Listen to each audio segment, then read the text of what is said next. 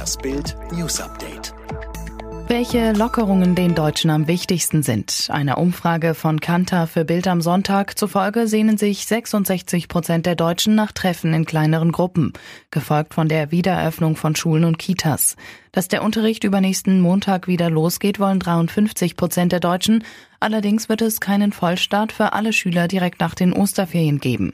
Bundesbildungsministerin Karliczek mahnt, die Länder sollen möglichst einheitliche Kriterien haben. Klar ist, der Unterricht wird schrittweise starten.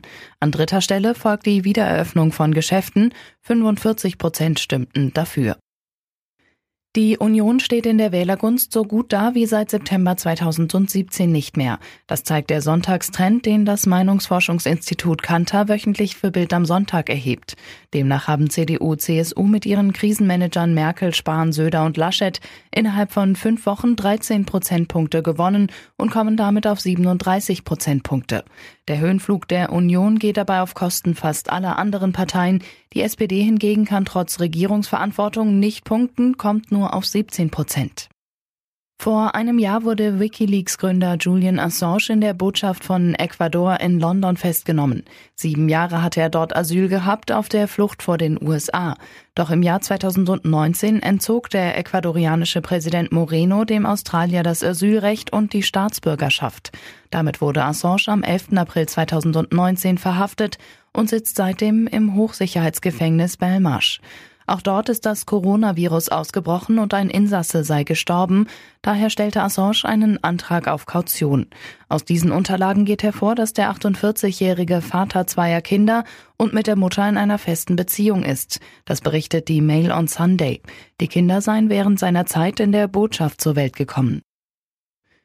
Ein kleiner Schritt zurück in die Normalität, der uns Mut macht. Die Bundesliga hat das Training wieder aufgenommen, allerdings mit strengen Corona-Regeln. Bei Bayern München wird jeder Fußballer allein in eine Umkleidekabine geführt. Ist das Training vorbei, holt er seine Sachen und fährt ungeduscht nach Hause. Auch bei Borussia Dortmund wird nicht geduscht und Zweikämpfe sind verboten.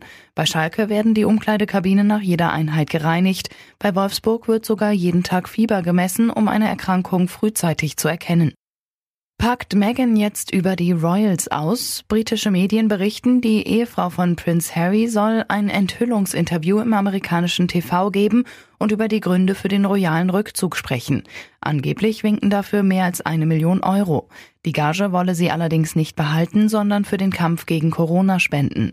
Damit hätte sie es Harrys Mutter, Prinzessin Diana, gleich.